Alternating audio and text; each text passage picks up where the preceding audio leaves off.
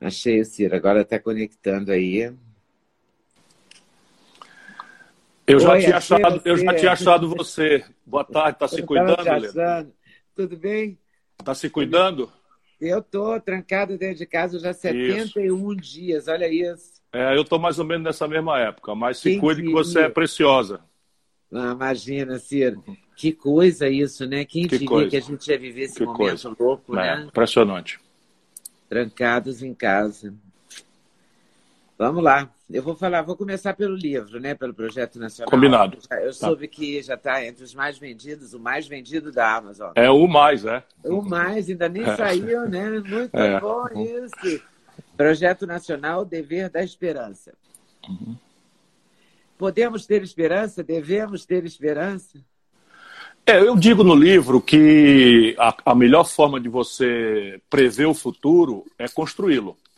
E é, vale, em relação ao futuro, vale a coisa da esperança. Né? O Brasil hoje está esmagando a, vamos dizer, a, o emocional do nosso povo. Está pesando nas costas do brasileiro a pior crise de saúde pública desses últimos 100 anos, em paralelo, a pior crise econômica de toda a nossa história e não faltando esses dois problemas que pediriam um esforço de todo mundo junto, dividindo tarefas, e está acontecendo no mundo inteiro, a oposição guarda as armas, o governo abre o diálogo, mas não, no Brasil, para além da crise de saúde, para além da gravíssima crise econômica, nós estamos assistindo uma crise política quentíssima, já com potencialidades de, de, de erosão da própria estabilidade institucional do país. Então, ter esperança sem pé no chão não é compreender bem a realidade. Mas a parte física do Brasil, quer dizer, as nossas riquezas físicas, a terra, terra agricultável como nenhum planeta do mundo tem, água como nenhum água potável, biodiversidade, energias alternativas, petróleo, minerais. O Brasil tem como pouquíssimas nações do mundo. E o nosso povo também, é, quando teve a oportunidade, já mostrou que é capaz de qualquer proeza mundial.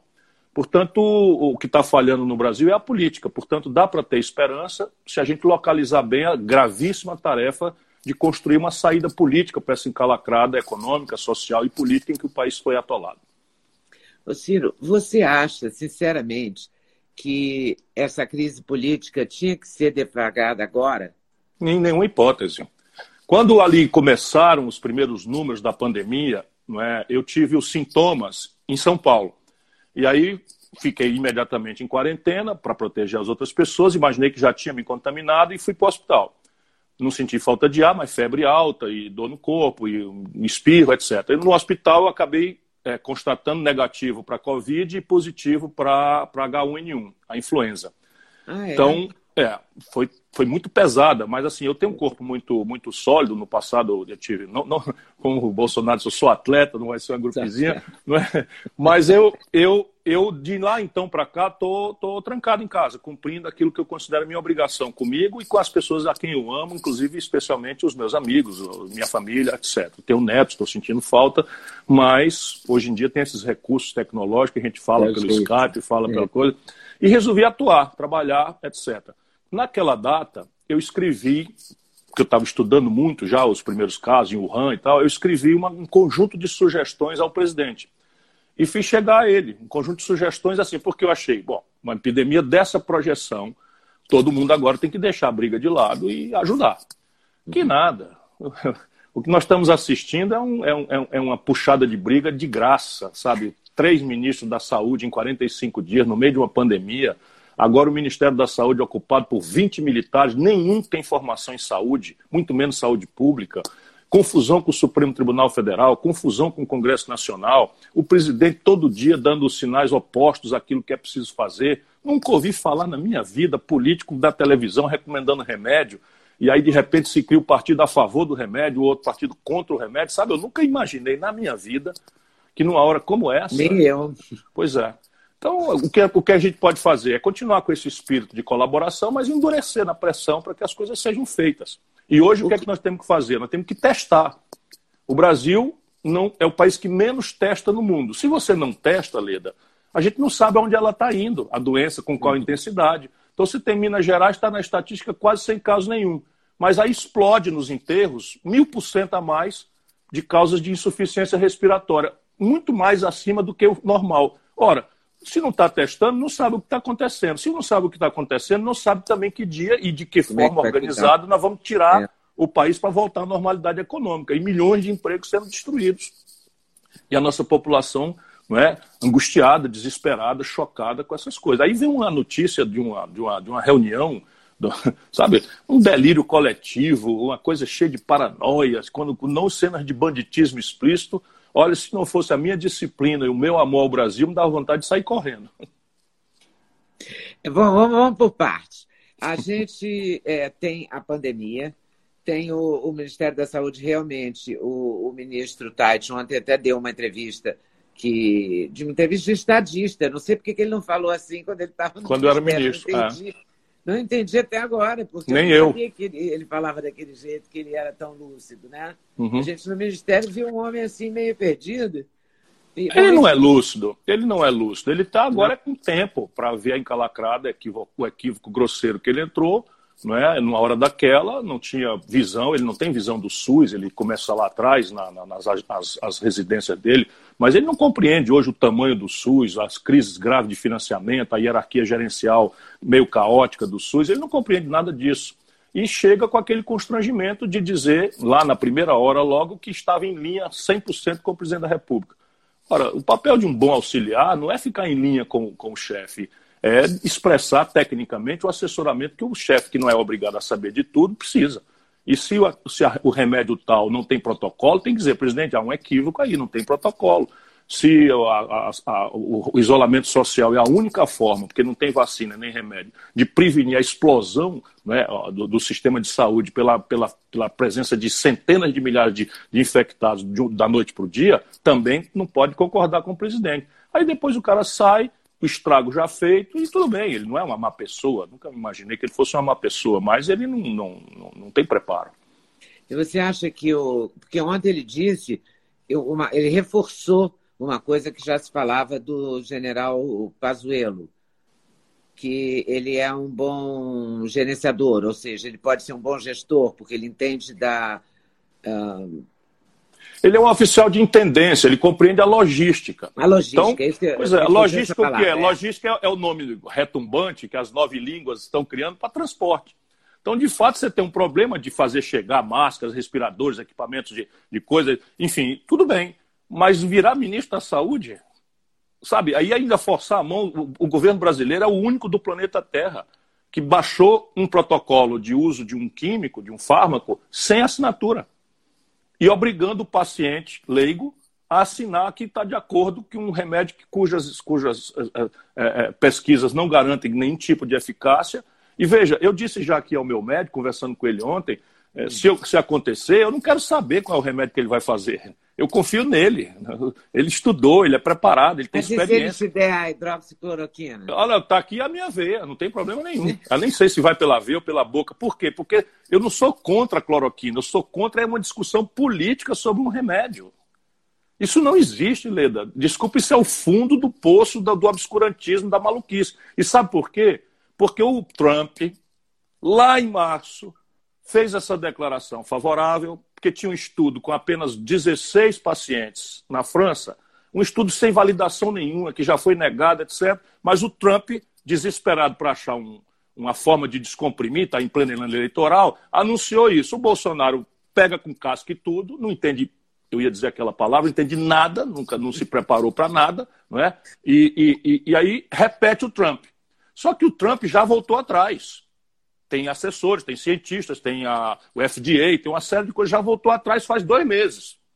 E o Bolsonaro aqui, o que é que ele fez? Essa é a explicação para a gente entender essa maluquice. O Bolsonaro mandou o Exército comprar milhares de toneladas, milhares de quilos dos compostos que foram importados da, China, da, da Índia, com quase 300% de superfaturamento.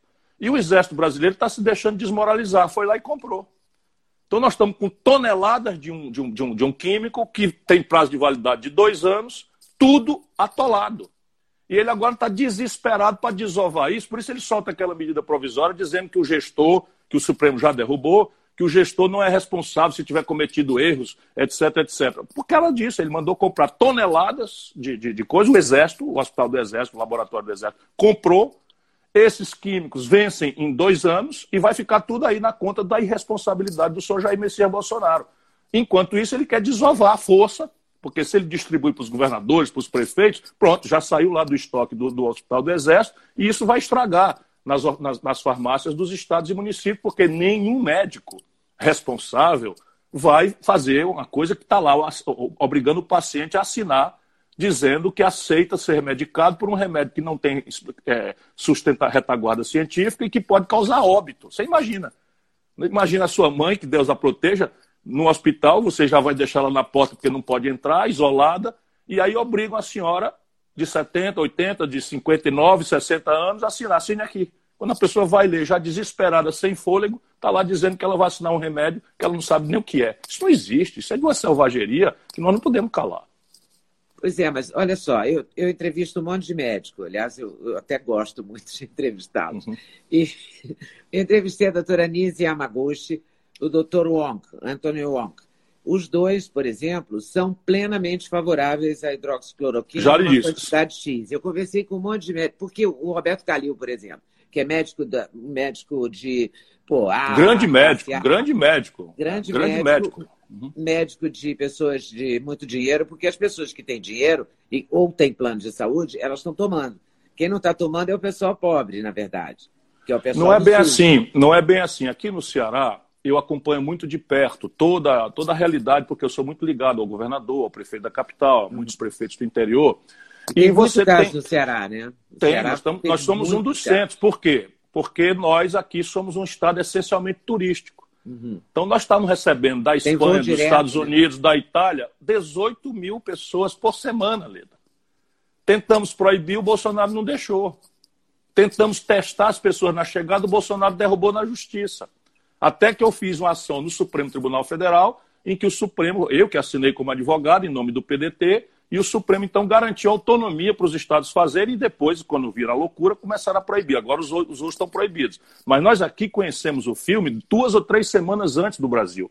Por isso, porque só da Espanha, da Itália e dos Estados Unidos chega a 18 mil pessoas. E eles todos já tinham explodido a, a Covid-19. Mas o que, é que eu queria lhe dizer? Aqui no Ceará, tem médicos usando. Tem gente seríssima. O doutor Anastácio Queiroz é um infectologista, deve ser um dos melhores do mundo. Salvou minha vida quando eu tive dengue.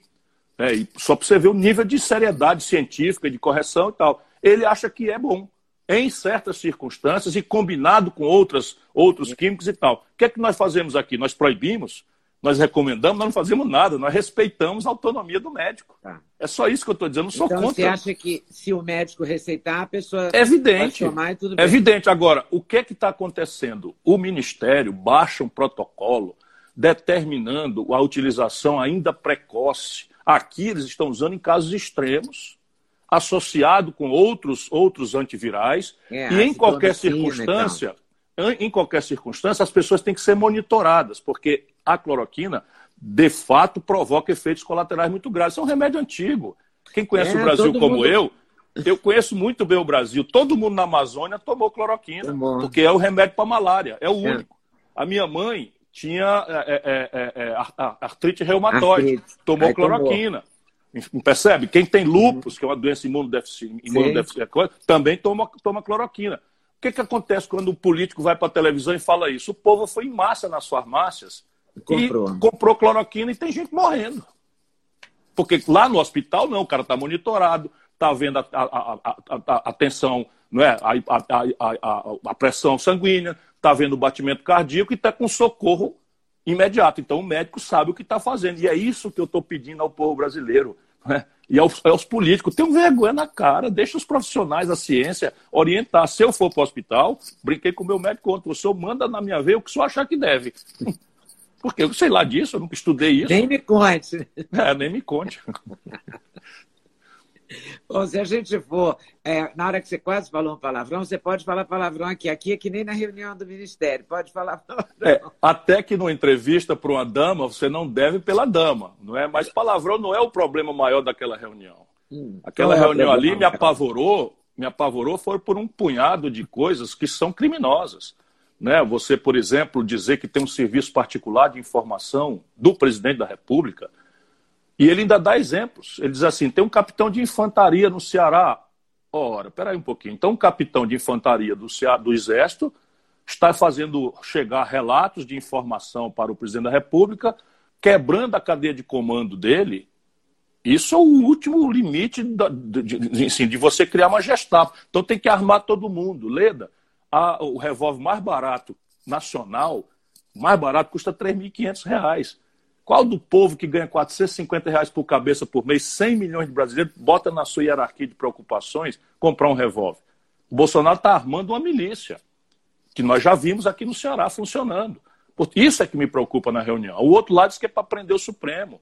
O outro diz que é para aproveitar que a imprensa está distraindo o povo com o negócio da Covid para destruir a, a, a, malha de proteção institucional das populações indígenas, do meio ambiente e, e, do, e do patrimônio histórico para mim é muito grave. O outro lado diz que o Banco do Brasil, aí pi, uma palavra daquela, tem que ser privatizada agora, num país que cinco bancos já concentram 85% de todas as, as transações financeiras, onde o crédito está colapsado e em plena pandemia o juro subiu 70%. Essas coisas que, é que me assustaram muito. E o que, que você acha? É, você acha que a divulgação desse vídeo foi uma maneira de botar fogo na fogueira ou na lenha não, veja, aquilo, aquilo os, os, os ministros do Supremo Tribunal Federal, eles vivem numa certa clausura.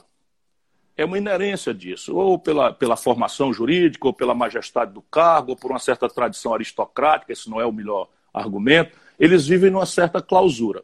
E o que os tira dessa clausura, quando em momentos de grande tensão, é a letra da lei. Então, a letra da lei diz, no caso brasileiro, com status constitucional, que a regra dos procedimentos, inquéritos e processos é a transparência, é a publicidade. Então, e também diz que ah, o setor público, autoridades, portadores de mandato ou de cargos públicos, não têm direito à privacidade, na suposição de que a transparência é essencial para que a sociedade compreenda e esclareça e controle, no, no, no último limite, o que está fazendo a sua governança.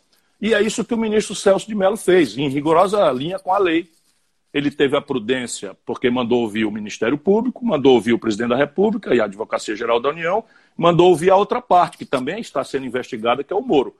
E para equi, nós chamamos em direito é, é, equipotência de armas, né? De, de, de, paridade de armas é a expressão que nós herdamos do latim. Então, a paridade de armas significa que uma das partes precisa ter direito de conhecer o que a outra parte conhece. Como o presidente revelou que conhecia a fita, naquela petição que a Advocacia Geral da União fez, pedindo para liberar e já transcrevendo aquelas coisas que ele falou, o Moro adquiriu neste passo o direito, e o advogado dele foi brilhante, não é, de, de, de vamos dizer, de, de, de paridade de armas, de conhecer também. Se você vaza, eu, por exemplo, já sabia tudo. Na reunião que o ministro mandou ver, tinha 28 pessoas dentro. Evidentemente que 28 pessoas, você sabe bem que é uma, uma pessoa que tem muita experiência em comunicação, 28 pessoas não guarda segredo. Eu é. sabia tudo. Eu sabia de tudo. É chocante você ver a ênfase, os trejeitos de cara e tal, mas o que foi dito eu já sabia de tudo.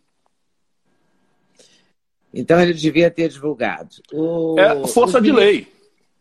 Força de lei. Ele teve a prudência de censurar aqueles trechos onde eles agridem a China, porque aquilo poderia parecer ou, ou estimular um, um conflito internacional. O resto, não há nenhum, nenhum assunto de ordem é, pública ou de segurança nacional que não justificasse a obediência ao princípio geral do direito, que é a transparência.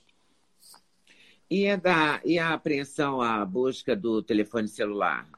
O que, que você é importante disso? você perguntar, porque ele nunca mandou fazer. A gente tem que ter clareza disso, ele nunca mandou fazer. Nós, o PDT, fizemos uma petição ao ministro do Celso de Mello, no foro, no ambiente deste inquérito, que está apurando as responsabilidades do conflito Bolsonaro-Moro. Ali não tem ainda réu nem nada, é apenas um primeiro levantamento. Então, nós pedimos, dadas as emergências que aconteceram, outras provas. E elencamos um conjunto de coisas. Entre elas, não foi assim esta coisa, nós pedimos também a quebra do sigilo dos telefones do Carlos Bolsonaro. Por quê? Porque já está identificado no outro inquérito que ele capitaneia essa estrutura de fake news, de mentira na internet, enfim, e do presidente da República. Podemos até discordar, tal, mas nós pedimos isso no meio de ouvir testemunho, ouvir isso, ouvir aquilo, estabelecer contradição, etc, etc. O que é que faz o ministro do Supremo Tribunal Federal? A única coisa que cabia a ele fazer: ouça-se o Ministério Público. Então ele não mandou pegar. Aí vai para o Ministério Público, o Ministério Público, eu concordo com isso, discordo disso, eu concordo com isso, eu discordo daquilo. Aí volta para ele e ele decide. É neste passo que o general Heleno extrapola completamente e, como se nós estivéssemos ali nas, nas, preliminares de 64, anuncia, do alto de uma arrogância que eu não sei de onde ele tirou, não é? Que, que, que é intolerável. Intolerável, quem diz que é intolerável numa democracia é a Constituição. Não é um general de pijama, metido a canalha, não é como esse general Heleno. Vocês entraram é, com uma, uma notícia crime contra o general Entramos porque ele cometeu um crime. E, aliás, contra a segurança nacional. Porque, veja, eu não gosto muito de mandar para a justiça confusão de política. Eu gosto de disputar na política. Mas o que está acontecendo no Brasil pede um reparo das instituições regulares. Não é? Então, um general que ocupa um gabinete ao lado do presidente da República se sentir autorizado e depois o ministro da Defesa diz que tudo bem que ele fez. E na sequência, um grupo de coronéis, colegas dele da turma de 71, sai com, sai com um libelo de solidariedade corporativista, descuidado da lei, da ordem, da justiça, né, de civilidade, da, da civilização, do Estado de Direito Democrático, e diz lá que nós estamos indo para uma guerra civil. Se nós não pusermos um basta nisso, eles vêm um dia, levam a nossa flor e a gente não diz nada. No outro dia eles vão lá e pisoteiam o jardim não diz, e nós não dissemos nada. E vem um dia eles arrancam a nossa voz e aí a gente já não pode mais dizer nada.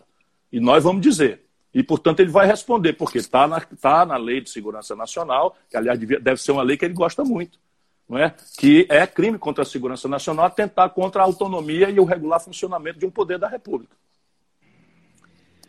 Ô Ciro, o, a Câmara não abriu mão do, dos salários, não abriu mão do fundo eleitoral é, a Câmara dos Deputados. Né? De novo, é, o que, que, você acha disso? Hein? Você acha que eles estão realmente empenhados? Está todo mundo pensando no seu umbigo ou as pessoas estão pensando no Brasil? Não, a, a Câmara tem prestado relativamente um bom serviço nessa crise. É, deixa que eu lhe diga por que, que eu estou afirmando isso. Não é? O presidente pediu o decreto de calamidade pública, eles votaram isso em 72 horas remotamente. Foi a primeira vez na história do Brasil né, e conseguiu-se um quórum de quase unanimidade. Ninguém ficou contra, todo mundo ajudou, nós votamos a favor, que somos oposição dura ao Bolsonaro. A Câmara votou, o Bolsonaro queria dar 200 reais, porque o Guedes não conhece o Brasil. Né? Então propôs ali 200 reais de ajuda, a gente sabia que não ia dar, fizemos ali um ida, volta e tal, mas muito rapidamente a Câmara, o Congresso Nacional, levou para 600 reais em três vezes, podendo chegar a 1.200 se for mãe de família. Né? A Câmara aprovou um fundo de, de, de crédito com, com aval solidário, que até hoje o presidente não sancionou. Portanto, naquilo que é essencial para o enfrentamento, é preciso que a gente reconheça que o Congresso Nacional Brasileiro tem, tem estado em linha, tem cooperado, tem ajudado. O outro problema, que é uma certa alienação histórica é, dos políticos brasileiros em relação à vida real do nosso povo, a gente deve discutir em outro contexto, porque, Leda, vamos dar aqui. O, o, o que nós vamos precisar para enfrentar essa pandemia, sob o ponto de vista de saúde pública, de crédito, de socorro a estados e municípios, se aproxima de 450 bilhões de reais por aquilo que já está mais ou menos anunciado que nós vamos fazer. Todo o fundo eleitoral que financia a democracia são quatro. Podia cortar? Podia. Agora, 450 bilhões relação a quatro, isso serviria como, vamos dizer, um elemento simbólico de solidariedade, é. e eu não desconheço esse, esse aspecto simbólico. Mas trata-se de uma grosseira enganação ao nosso povo sofrido imaginar que é isso que faz. Não é? Os generais tiveram um aumento, o Bolsonaro deu um aumento de 22 para 35 mil reais. Percebe? Então tem toda essa, essa falácia. Agora na reforma da Previdência. Agora ah, na reforma passado. da Previdência. É, mas semana passada o Bolsonaro deu um aumento exorbitante para a Polícia Militar do Distrito Federal, que é paga pela União Federal, que já são dos melhores salários. Eu não estou contra melhorar salário de ninguém. A minha vida toda é lutar para que as pessoas sejam decentemente remuneradas. Eu estou só dizendo o exemplo contraditório, não é de você criar uma onda que, que gera uma animosidade contra o poder democrático, porque o deputado que está lá foi votado. Esses generais, nenhum deles foi votado. Esses juízes, ministros, nenhum deles foi votado. Agora, os parlamentares são, vamos dizer, a representação. Eu, mais do que ninguém, sei das deformações. elitismo, corrupção, mentira, prometem o que não vão fazer na, na véspera de eleição, e depois vão para lá e faz tudo o oposto. Eu vi por dentro. Conheço bastante bem essa gente toda. Aliás, eu fui contemporâneo do Bolsonaro. Bolsonaro metia a mão, Leda, no dinheiro da gasolina do gabinete dele. Roubava com funcionário fantasma assinando recibo, botava o dinheiro no bolso. Todo mundo sabe disso. Eu falo toda hora, ele não me processa porque sabe que eu provo isso muito fácil. Percebe? E aí ficar agora com esse deformado, ficar fazendo discurso moralista, não, é preciso que a gente tenha muito cuidado. Você está acompanhando o noticiário todo, né? Essa todo, compra todo. de respiradores, e compra Sim. respirador, compra ventilador, a China não entrega no governo do Rio de Janeiro. Parece que gastaram 56 milhões, pelo que eu li, com um garoto de 19 anos que entregar os, os, respiradores, que nunca entregou e desapareceu. Eu sei que o Rio é especial, porque lá acontece de um tudo, né? Tem até gente presa já por conta do que eu vou chamar, entre aspas, de coronão, porque já teve o mensalão, o petrolão, e está rolando uma confusão agora que vai se chamar Coronão ali na frente. Santa Catarina está com problemas. Dizem que Fortaleza também, não sei se você confirma isso. Não, hoje. Mas é, existe um monte de confusão com essas compras de respiradores e esse dinheiro que, que no, no, no estado de emergência, sei lá como é que chama, pode usar, né? Sem licitação. Sim e não. Vamos lá. Ladrão é para ser preso em qualquer circunstância, ladrão é para ser preso sem dó e nem piedade. E se esse ladrão está aproveitando uma pandemia, não é? está aproveitando um drama de saúde pública sem precedente para roubar dinheiro do povo, esse tem que ser preso com muito agravante. Portanto, está aí a minha opinião concreta sobre este ou qualquer outro episódio. Eu ficaria profundamente indignado se eu soubesse que qualquer pessoa, na minha circunstância ou mais perto de mim, aceitou, ou por omissão ou por ação, se envolver em qualquer tipo de pataquada. Mas a gente precisa, de novo, como é que a gente faz? Numa pandemia, numa, numa, numa, numa, numa emergência, existe na lei de licitações a possibilidade de você dispensar a exigibilidade, alegando justamente isso, epidemia. Mas isso, não, isso, isso quer dizer o seguinte: você está dispensado de prazos burocráticos, que às vezes levam 90 dias, 120 dias. Aí, se você tiver incidente judicial, leva seis meses, leva um ano. E, evidentemente, por todas as, as óbvias é, argumentos, quem tem uma pandemia que explode para 23 mil mortes, não é, com um colapso da rede, não tem esses prazos. Mas isso não quer dizer que tá, você está dispensado de fazer as coisas dentro da transparência da licitação, que não precisa seguir os prazos burocráticos, uhum. mas pode perfeitamente você fazer um, um expediente, vamos dizer, é, é, rápido. Faz um não está tá proibido ser honesto, não, né? Ser não, exatamente. Não, faz proibido. um leilão reverso. Faz um leilão reverso. Hoje tem internet, você faz na internet. Atenção, Fortaleza vai comprar respiradores. Bote preço e bote prazo, que quem tiver o melhor prazo com o melhor preço leva. E foi o que foi feito em Fortaleza. Uma das pessoas que ganhou, são muitos, centenas de, de, de respiradores, mas um dos que ganhou é uma firma de São Paulo, ganhou por causa do prazo. Ganhou por causa do prazo, porque a, a urgência se impõe, não é? Uhum. é? Não ganhou por causa do preço, porque o preço estava mais ou menos todo mundo igual. Ganhou por causa do prazo. Quando foi semana passada, não entregaram, não cumpriram o prazo. A prefeitura distratou, desfez o contrato e exigiu o dinheiro de volta, porque eles estão exigindo dinheiro na frente para fazer, inclusive a China. E isso é. foi o que aconteceu em Fortaleza. Resultado prático: nenhum centavo federal. O governo Bolsonaro tem um capitão aqui no, no, na Controladoria da União, capitão do Exército, eles agora dominam tudo, da medicina à contabilidade. Então, o capitão do Exército, provavelmente um boçal desses picaretas que estão infestando a vida brasileira, resolveu pedir à Polícia Federal uma providência. E a Polícia Federal, descuidadamente, talvez seja por isso que o Bolsonaro quer controlar, fez uma operação. Só que não tem um centavo do governo federal nessa compra. O que transforma tudo isso em nulidade jurídica, percebe? Se houvesse um, uma deformação, uhum. não seria a Polícia Federal. Por quê? Porque não tem um centavo federal, nem a Controladoria da União. Politicagem rasteira. Sendo que a, a Fortaleza não perdeu nenhum centavo e os respiradores aqui é, é não tinham chegado. Estão, ah, porque eu estou mantido. Não chegaram os respiradores. Essa foi a razão do distrato. Agora, o Bolsonaro comprou por três vezes o valor da cloroquina. não estou dizendo que o Exército roubou nisso. Por quê? Porque nessa demanda maluca, todos os insumos de medicina explodiram de preço. É a selvageria do livre mercado. Então, a lei de economia popular permite você reprimir isso, mas o Bolsonaro comprou toneladas de cloroquina, o Exército Brasileiro comprou, não é? E eu não quero crer que tenha o sido um superfaturamento para roubar. O Exército fabrica né, a cloroquina. O laboratório do Exército laboratório fabrica do porque Exército. eles atuam na Amazônia. E eles usam uhum. isso para malária. Mas eles, eles, eles, faziam 250, sei lá, 250 mil comprimidos uhum. por ano. Passaram a, passaram a comprar coisa para fazer milhões. E compraram por três vezes o preço da mesma empresa que no ano passado vendeu por 200, eles compraram agora por 600. Estou só fazendo a ordem de grandeza aqui dos números. De é, boa é, fé, de boa fé, eu não vou dizer da... que os, eu não vou dizer que os militares. não é responsável por essa disparidade de preço, a pandemia não é responsável por isso? Sim. Porque tudo pandem... aumentou, né? Claro, a pandemia, a o pandemia álcool gera. Gel virou uma a... coisa quase ouro, né? O álcool isso. gel, que era vagabundo ali na farmácia da esquina. Então, repare, o fenômeno econômico, o fenômeno econômico, qual seja, a, o aumento de preços por uma explosão de demanda, isso todo mundo conhece.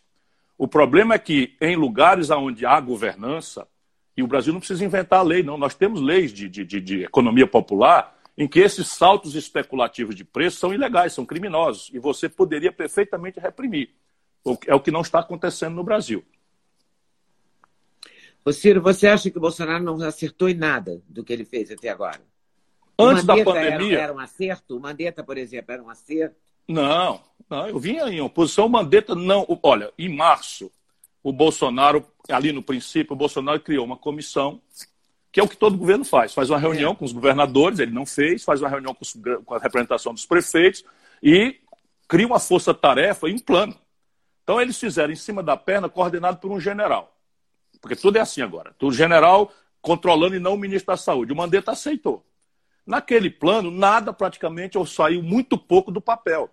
Então, o Brasil é o país que menos testa no mundo. E se você não testa, e ali no plano tem uma promessa de 2 milhões de testes.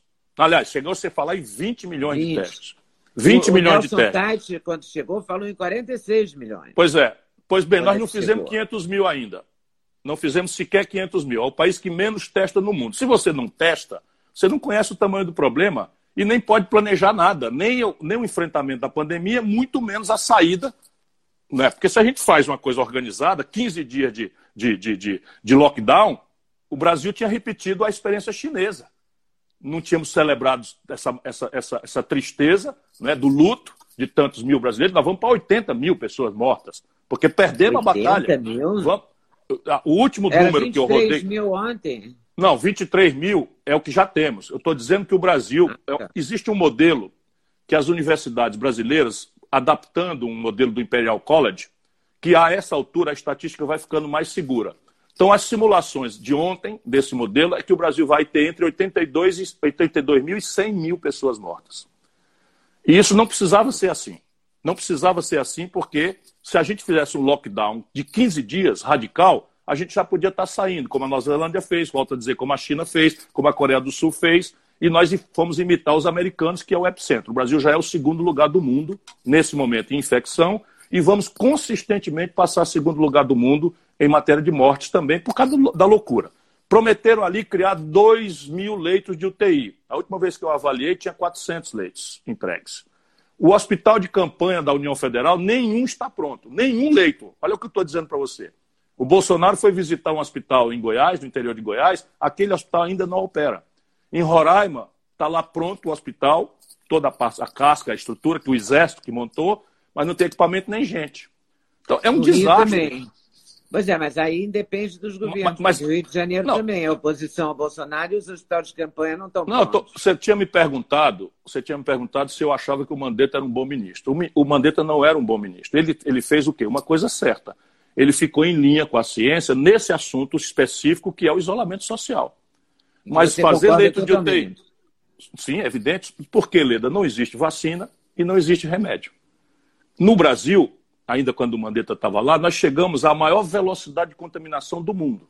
Cada brasileiro contaminado, tendo ou não tendo sintoma, estava contaminando até 3,5 estatisticamente, né? Pessoas. Isso está caindo já, mas ainda estamos numa curva para cima. Porque só a curva só muda quando, estatisticamente, um contaminado contamina menos de um. Quando fica um para um, ela estabiliza. Isso tudo eu estou estudando, estou aqui trancado em casa, eu leio os, os relatórios, vejo Quem as mandou, experiências é? todas. Quem mandou estudando. em você, né? Eu quero ajudar, eu quero ajudar. E, eu quero ajudar. Então, o Brasil ainda está numa curva para cima. E não tendo teste, está tudo muito subnotificado. Muito subnotificado. É, os estudos falam em até 12 vezes mais os números que nós temos aqui. O que vai nos aproximar das estatísticas terríveis dos Estados Unidos, onde 100 mil pessoas já morreram. Números redondos, 100 mil pessoas já morreram. E o Brasil está indo para lá, assim, de forma quase inevitável, porque, volto a dizer, não estão fazendo nada. Então, na parte de prevenção, nós ficamos dando sinal trocado. Na parte de ataque, não fazemos teste, não fazemos os leitos de UTI, não importamos os respiradores. Né? Naquela sugestão que eu fiz em março, eu propus criar um comboio da Força Aérea, que depois, um mês depois, o Trump fez. Então, os americanos mandaram um comboio da Força Aérea Americana para a China, porque, enfim, a diplomacia funcionou. Aqui, os filhos do Bolsonaro, mais este louco que está no Ministério das Relações Exteriores, abriram uma confusão diplomática com a China que é o único país do mundo que tem excedentes dos químicos para fazer os testes, dos respiradores e dos equipamentos de UTI. O único país do mundo que tem excedente. Aqui nós torcemos, nós temos que fazer um jogo. Com esse jogo, nós saímos com um avião da Etiópia, eu conto assim para rir, para não chorar. Pegamos, alugamos um avião da Etiópia, esse avião da Etiópia saiu pingando no rumo do, da África, escolhendo qual país onde ele ia se abastecer, para os americanos não tomarem os respiradores do Ceará ou o governo federal. Finalmente chegaram. Né? Agora, toda essa confusão de comprar respirador e tal estava na gestão do Mandetta e passou para o Tite. E você acha que o Pazuello tem alguma chance de resolver? Acho muito difícil, porque eles perderam o passo. Não é claro que tudo é possível. Você tem 40 respiradores, faz uma diferença crítica hoje em Manaus.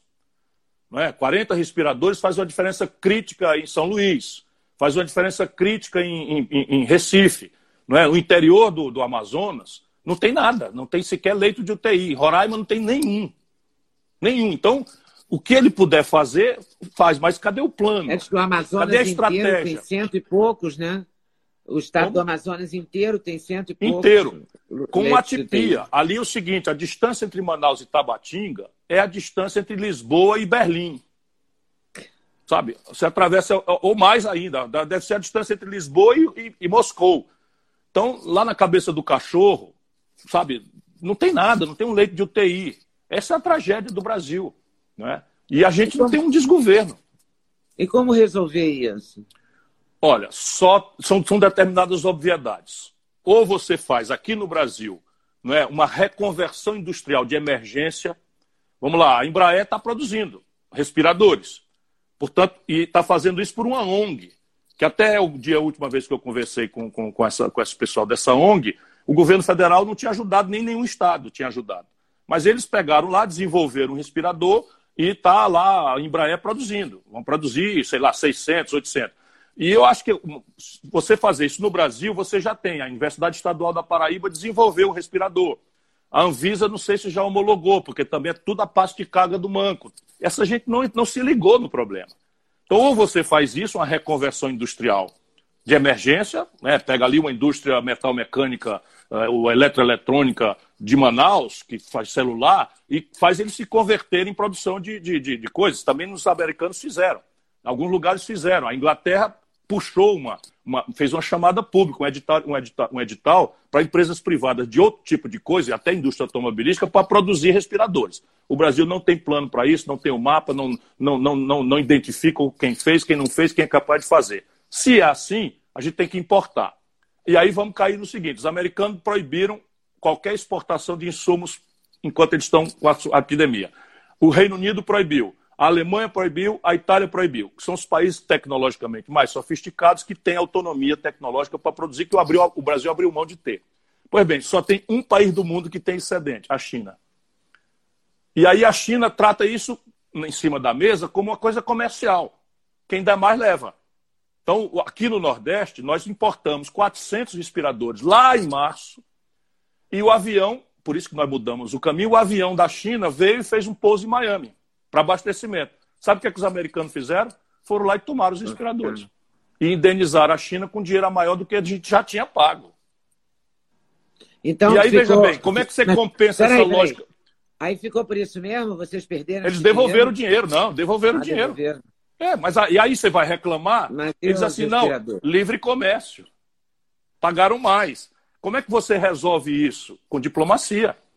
Um regime de preferências comerciais, uma história. O que é que faz o governo Bolsonaro? Hostiliza a China de graça.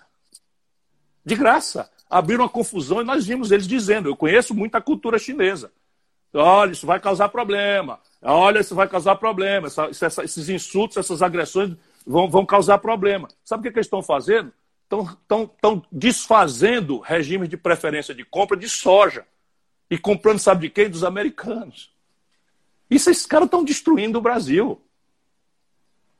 Mas, mas o Trump está brigando com a China. Isso não vai, é. essa parceria não vai durar. Ah, mas essa é uma briga que eles podem ter, porque por baixo dos panos, como eles sempre fizeram, eles estão trocando figurinha. Então, por exemplo, os respiradores, a China está mandando, a América desceu lá com um comboio da Força Aérea Americana, autorizado pela China, e levou milhares de respiradores, botou todos nós na fila. Porque fica nessa confusão por cima, mas os, os chineses têm quase, sei lá, um trilhão de dólares de reservas cambiais deles em dólar. Então, isso é uma briga de grande que o Brasil devia explorar essa briga para os seus interesses. Não, o Bolsonaro alinha o Brasil à, à, à especulação americana e a gente se ferra. Estou te dizendo, pesquise depois que você que é uma jornalista extraordinária, pesquise no Google. Um milhão de toneladas de soja, eles resolveram desfazer a compra no Brasil e comprar nos Estados Unidos. Agora. eu conversei, eu conversei com a ministra Tereza Cristina e ela disse que as exportações do, do Brasil estão indo muito bem. Quer dizer, na, na, verdade, não tem nenhuma. Não diminuiu em nada, até aumentou um pouco. E ela ganhou outros países, tipo Vietnã, Malásia e tal. Ela está ela enganada. Muito precisa ela nesses está... números. Ela está enganada. Acha que ela está errada? Ela está enganada. Ela está enganada e talvez ela tenha lhe falado quando não tinha ainda havido essa, essa, essa, última compra. Mas as exportações brasileiras vão mal, não é por causa dela, nem por causa disso especificamente. É porque os preços dos produtos tradicionais despencaram. Então o Brasil está com as contas externas em pandareco também. Olha o tamanho da crise econômica que essa gente está produzindo. Daqui para setembro eu estou absolutamente angustiado porque ainda é tempo da gente prevenir alguma coisa. Mas o que está se desenhando para o Brasil daqui até setembro é uma tragédia que nunca ninguém ouviu falar nada parecido. Como assim? O que, você acha que vai acontecer? Veja, a ajuda que está que tá aprovada é março, abril, não, é abril, maio e junho. Uhum. Eles estão falando que topam dar 200 reais.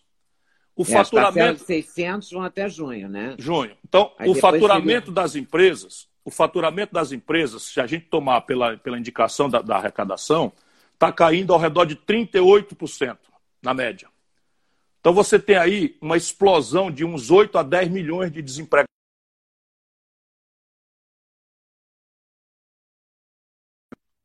Ai, dá até falta de ar.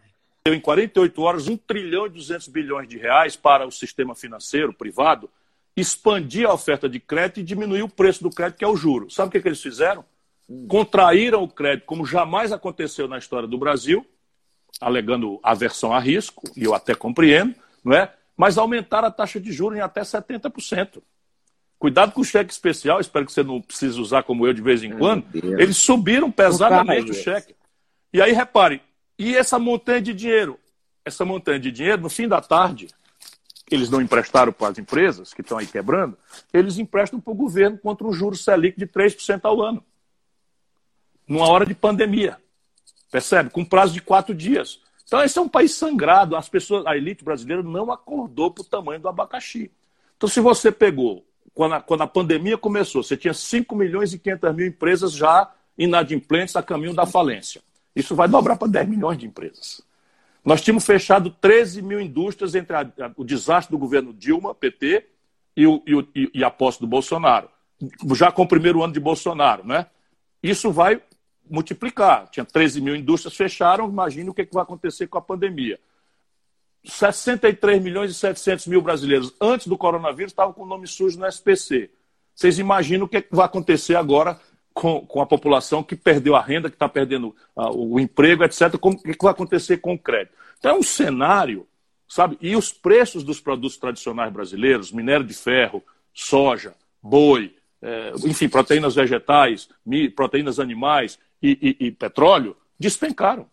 Minério de ferro, tudo despencou. Então você tem uma confusão externa que vai pesar sobre o dólar há uma inflação represada, porque é um custo, essa inflação ela não pode ser repassada porque a, a depressão econômica tem tamanho, isso vai virar quebradeira de empresa. Ou seja, é um cenário muito grave, muito é, grave. Vai ser a maior, a maior, crise de todos os tempos no Brasil. Sem nenhuma dúvida. No Brasil, nós vamos ter aqui a crise, você vai Mas vai ver. ter no mundo, a crise vai ser mundial, não vai ser só no Isso Brasil. é que eu ia lhe dizer, a crise a nossa é pode mundial. Ser pior. A nossa vai ser o dobro. Isso é que eu vou anunciar aqui para você. A nossa vai ser o dobro, porque nós temos todas as condições, as causas da crise global, que é a retração de demanda. Mas o Brasil tem as outras causas estruturais. É mal comparando, é como se fosse um corpo que já tivesse muito mal de saúde e agora está tendo uma parada cardíaca. E o médico está fazendo piadinha lá, lá fora e fumando um cigarro. Me conta uma coisa, Ciro. O, o, o que, que você acha que vai acontecer? Você acha que, o, que essa luta que está acontecendo pelo impeachment, essa, esses 36 pedidos de impeachment do Bolsonaro, essa, digamos, uma certa cumplicidade, eu vou usar essa certa entre aspas, tá? Da imprensa, enfim, toda essa essa coisa que está acontecendo é para levar o Bolsonaro ao impeachment. Você acha que vai rolar esse impeachment? Hoje não. Hoje o Bolsonaro tem 25% de apoio popular no Sudeste, 30% de apoio popular no Sul, e quem tem esse nível de apoio popular, não é possível, não é provável, pelo que eu conheço bem, que os políticos avancem com isso. Mas os políticos estão com isso aí tudo como uma espécie de espada de Damocles. Uma parte querendo comer o fígado do Bolsonaro. E ele está Você acha que as pessoas deixam Bolsonaro governar? Acho, acho. Acho. acho. O que, o que, o, peraí, quem foi que impediu o Bolsonaro de fazer o que quer que ele tenha querido fazer? E se você me disser o que é que ele propôs até agora que está pendurado? Sabe, não existe vento a favor de quem não sabe o rumo. Qual foi a proposta do Bolsonaro? Olha, eu tenho isso aqui, uma coisa muito boa para o povo brasileiro, e eu quero fazer e ninguém está deixando. O Supremo não está deixando, o Congresso não está deixando, o Ciro Gomes não está deixando. Não existe isso. O Bolsonaro conseguiu a proeza de passar uma reforma da Previdência ferindo o interesse de 84% do povo brasileiro. Não houve uma vitrine quebrada. Ninguém você... conseguiu essa proeza. Ninguém. Você acha que você governaria, conseguiria governar? Não você quero dizer que é fácil, por favor, não me entenda que é fácil, mas eu governaria o Brasil de uma forma completamente melhor do que ele está fazendo. Sabe o que é o problema do Bolsonaro? É que ele não tem ideia, não tem projeto, não tem equipe, sabe? E vive criando confusão, porque ele reina nessa, nessa confusão que mantém excitado, mas o gado dele está se acabando. Porque as pessoas cansam. Sabe, daqui para setembro, você anote aí o que eu estou lhe dizendo, em setembro, em setembro, o peso da crise econômica real, o peso da crise sanitária real, os defuntos, cadáveres contados de forma amarga que a gente podia evitar, isso daí vai vir para cima do Bolsonaro. Não adianta ele ficar distribuindo culpa, vai vir para todo mundo, mas vai vir especialmente para o líder da nação. Para que, que ele se elegeu? Ele não se elegeu para ficar puxando briga, confusão toda hora, botando culpa nos outros, o PT, o PT, o Lula. Caramba, que dia que ele vai começar? Ou então me respondam, não você, estou falando os, os adeptos dele. Qual é a ideia que o Bolsonaro quer fazer o país ter e que alguém não deixa ele fazer? Qual é a ideia? Qual é a proposta do Bolsonaro para o sistema tributário brasileiro? Qual é a proposta do Bolsonaro para a questão da, da, da, desindustrialização do país? Qual é a compreensão que o Bolsonaro tem da educação pública do Brasil? Ou esse louco que ele botou no Ministério da Educação? Esse, isso é um bandido. Esse, esse, camarada não seria, sabe, encarregado aqui no Ceará de ser, sabe, quarto lugar no, no quinto escalão do oitavo, do oitavo nível. Não tem nível, não tem preparo, é um idiota. Sabe, qual é a proposta de ciência e tecnologia, que é uma essencialidade do Brasil? Como é que o Brasil precisa importar máscara da China? Porque a gente vai continuar assim? Qual é a ideia? Fura meu olho, um bolsonarista fura meu olho com uma ideia. Eu tô doido para. Você me perguntou se ele não fez nada bom, eu ia engatilhando. Antes do coronavírus, eu estava, como vou fazer de novo, é, fazendo uma iniciativa que chama Observatório Trabalhista. Por quê? Porque eu acho que a política tem que ser feita com inteligência, não com paixão, com ódio, com mildice e tal, que esse lulopetismo introduziu no Brasil e o Bolsonaro é o produto melhor acabado dessa tragédia que, que infelizmente tomou conta do país. Não é? Uma crise econômica sem precedente, uma roubalheira generalizada, predispôs o povo a essa loucura que nós estamos vivendo. Mas no Observatório Trabalhista eu olho o nível de emprego, o nível de salário, o nível de inadimplência, arrecadação, é, números de saúde pública, número de educação pública, etc, etc. Naquele observatório trabalhista, antes da pandemia, surgiam duas grandes coisas que o Bolsonaro tinha promovido, ou a circunstância dele. Nem ele sabia. Os homicídios no Brasil, antes da coronavírus, tinham caído pela primeira vez em 12 uhum. anos. E eu atribuo ao Bolsonaro, por quê? Porque aqui no Ceará nós vimos 9% dessa queda no Brasil foi aqui no Ceará. Como é que foi? Uma obviedade que eu vivia reclamando.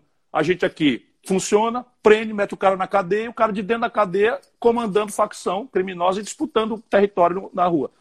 Que que o Moro pedia? dizia que esse, esse diminuição da violência era uma, uma conquista dele, Moro. Eu acho que você não tem assim, muita simpatia pelo Moro, né? Pelo não, que, que conquista do Moro coisa nenhuma. Foi o Bolsonaro, que é o presidente da República. Bolsonaro Agora, fez uma coisa óbvia que eu reclamava há 10 anos. Ele mandou transferir os chefes das facções criminosas de São Paulo, do Rio de Janeiro, de Fortaleza, para presídios federais. Cortou a cabeça da cobra. Então, isso é uma vantagem que o Bolsonaro tinha feito. E, não é? Ao lado da tragédia. Agora tem a segunda. Para vergonha da velha esquerda brasileira, o Bolsonaro está com a menor taxa de juros oficial da história do Brasil. Podia já ser muito menor, porque as condições objetivas permitem, exigem que a, Selic caia para zero. Exigem, porque não faz sentido você ter juro real em momento de estagnação econômica grave e de depressão econômica grave, como nós estamos vivendo. Não é estagnação, é depressão. Mas ele está com a menor taxa de juros da história. Para vergonha do lulopetismo e tal, que praticou as piores da história. Bom, você viu a frase do Lula, né, sobre a pandemia. Eu vi. O Lula não está nada bem. Não está nada bem. É? Você acha que ele está mal da cabeça? Ele, eu conheço o Lula há muitos anos, ele não está nada bem. Tomado de ódio, não consegue conter o ódio, e esse ódio eu acho que é o povo brasileiro. Ele está com ódio do povo brasileiro. Eu acho que ele queria, imaginou na maluquice caudilesca dele, porque ele deformou-se completamente, se corrompeu. O Lula, poderoso como ninguém, sem contraste, sem um conselheiro mais, porque os grandes conselheiros dele morreram, Márcio Mais Baixo, Gustiquem, essas pessoas que falavam para ele aquilo que ele precisava ouvir, ele agora está cercado de bajulador de quinto nível. Esse é o problema. Qualquer pessoa se deformaria e ele se deformou. Eu acho que na, na viagem dele, ele estava achando que o povo brasileiro tinha obrigação de descer lá em Curitiba, quebrar tudo, a, a sede da Polícia Federal e trazer ele de novo para o poder, sabe? E isso não aconteceu, eu acho que ele tomou-se de ódio pelo povo brasileiro. Só isso explica esse conjunto grave de erros que ele tem cometido. Então, está acabando o tempo, mas tem um minutinho só. Me responde uma coisa. O Moro porque o Instagram corta a live, esse é o problema. Eu ficava aqui o dia inteiro. O, o Moro é, saiu do governo de uma maneira estranha, né? Pediu demissão para a imprensa. O que, que você achou? O Moro é um politiqueiro sem nenhum escrúpulo, de nenhuma natureza. Ele só tem lealdade ao ego dele próprio. Ficou um ano e meio ali junto com o Bolsonaro, acobertou as falcatruas do filho do Bolsonaro, acobertou cheque na conta da primeira-dama, acobertou miliciano do Rio de Janeiro. E quando ficou nessa disputa ridícula de nomeio meu, nomeio teu, ele, ele sai, e ele não sai bem, não. Na minha opinião, é um politiqueiro sem qualquer escrúpulo que não merecia o respeito que muita gente no Brasil tem por ele. Ciro, muito obrigado. Eu queria muito obrigado, que Leda, se cuide. outros papos desses. Você topa? Tô às ordens sempre. É, que bom. É, se muito cuide, obrigado. viu? Se cuide. Tá bom, você também. Se cuide. Um abraço para a Gisele. Muito obrigado. Mandou um abraço para você. Mandando outro para você. Manda um beijo para ela. Tchau, é. querido. Tchau. Até a próxima. Até a próxima. Muito obrigada a vocês que estavam nos assistindo, quase 7 mil pessoas. Eu agradeço a vocês. Vou dizer que às 5 da tarde eu volto com o Cajuru e combinamos assim. 5 da tarde, senador Cajuru. Valeu? Até mais.